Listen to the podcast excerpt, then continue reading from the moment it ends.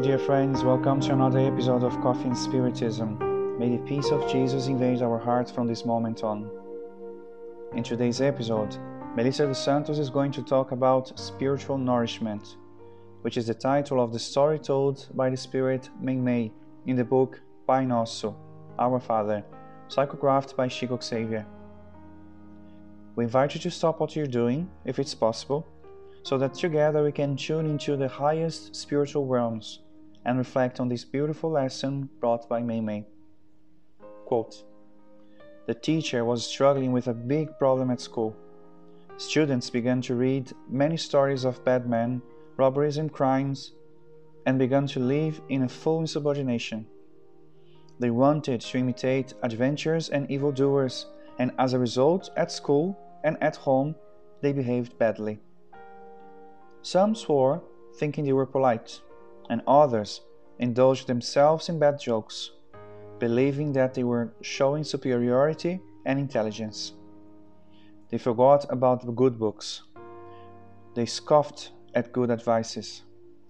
One day, the teacher gathered all the classes for the usual lunch, presenting everyone with a weird surprise. The plates were full of inappropriate things such as bread wrapped in mud, pastries with rotten potatoes, pieces of apple with rotten tomatoes, and marmalade mixed up with coal and pepper. The angry boys screamed against what they saw, but the old educator asked for silence, saying to them right away, My children, if we cannot dispense pure food for the benefit of the body, we also need healthy food for our souls. Bread guarantees our physical energy, but reading is the source of our spiritual life. Bad books, unhappy newspaper reports, slander, and criminal adventures represent rotten substances that we absorb, poisoning our mental life and impairing our conduct. If we like a tasty meal that help to preserve our health, let us also look for pages that cooperate in defending our inner harmony so that we never stray away from the correct procedures. The lunchtime ended after the lecture. All the students left with their heads down, and little by little, the boys' lives were being rectified, changing into the better. Unquote. Melissa tells us that this little story from Meimei comes as a big warning to all of us. What have you been feeding on? What are we nourishing our souls with? Have we tried to be careful not to let ourselves be influenced or even encouraged by negative and inferior contents? We know that our connections with higher or lower spirits happens through spiritual attunement. If we make an analogy, it is like tuning to a different radio station.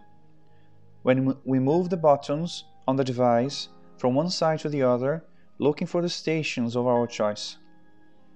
It is more or less the same with us. Our thoughts and attitudes tune us positively or negatively in a spiritual exchange with the spirits all around us. So, here's a question for us to reflect on. The answer has to be done inside our hearts. Which spiritual station are we tuning the most? Have we been looking for connections through our thoughts and actions with a higher or lower spirituality? We need to reflect on everything we read, in our conversations, and even the type of music we listen to. By the way, Melissa wants to leave a tip for us. Try to listen to classical music in a daily basis if we can, as several spiritual books talks about classical music in the spirituality. A recent research also points out to the benefits of this type of songs. One of the researchers is from Stanford University, which points out that when we listen to classical music, our blood flow increases in certain areas of our brain related to our autonomy, cognition, and emotion, while other areas of our brain releases dopamine, which is a hormone that, among other things, affects our emotional state and our ability of feeling pleasure. Every time a bad news breaks up our heart, we must strive not to let it sadden or upset our balance for too long.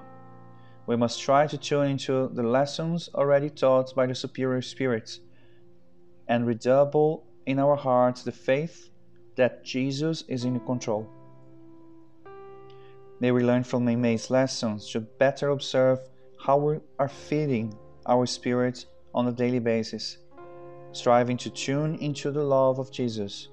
The Master awaits us with open arms, so that we walk together in the vibrations of peace and courage in which He is the infinite source.